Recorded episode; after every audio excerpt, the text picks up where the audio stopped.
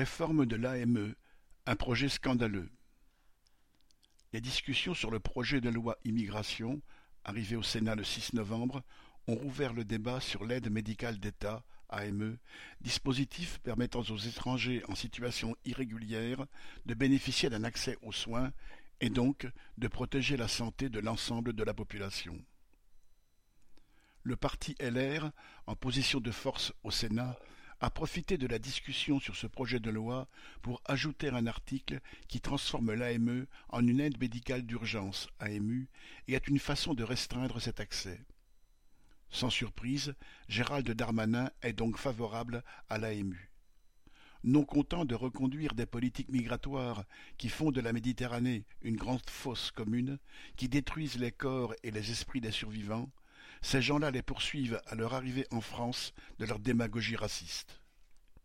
Depuis 2000, date de la création du dispositif AME, l'extrême droite et la droite sont pour le restreindre, voire le supprimer.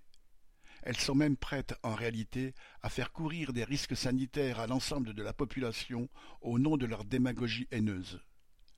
Leurs propos délirants sur les migrants, citation, appâtés par l'aide médicale d'État, et l'existence citation, d'un tourisme médical ne sont qu'un ramassis de mensonges. En novembre 2019, seul un sans-papier éligible sur deux bénéficiait de l'AME. À Calais, à Marseille, à Paris, ces personnes vivent à la rue ou dans des campements.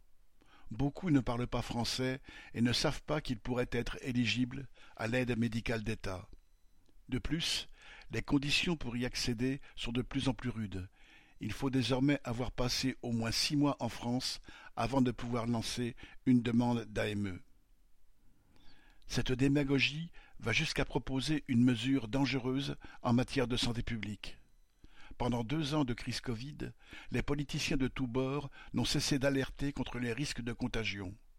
Et là, certains veulent soudain supprimer ce dispositif qui, en soignant les malades, limite le danger. C'est ce que dénoncent trois cents soignants signataires d'une tribune pour le maintien de l'AME. Au-delà de sa raison d'être humaniste, l'AME est aussi un outil essentiel à la santé des individus et à la santé publique. Leur santé, c'est aussi la nôtre.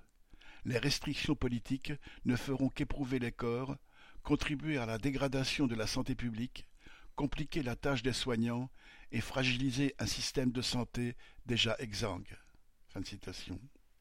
Si besoin est, l'exemple de l'Espagne permet de s'en convaincre. En 2012, la restriction de l'accès aux soins des étrangers en situation irrégulière y a été votée. En conséquence, les maladies infectieuses ont augmenté, ainsi que la surmortalité, avant que cette réforme soit finalement abrogée en 2018.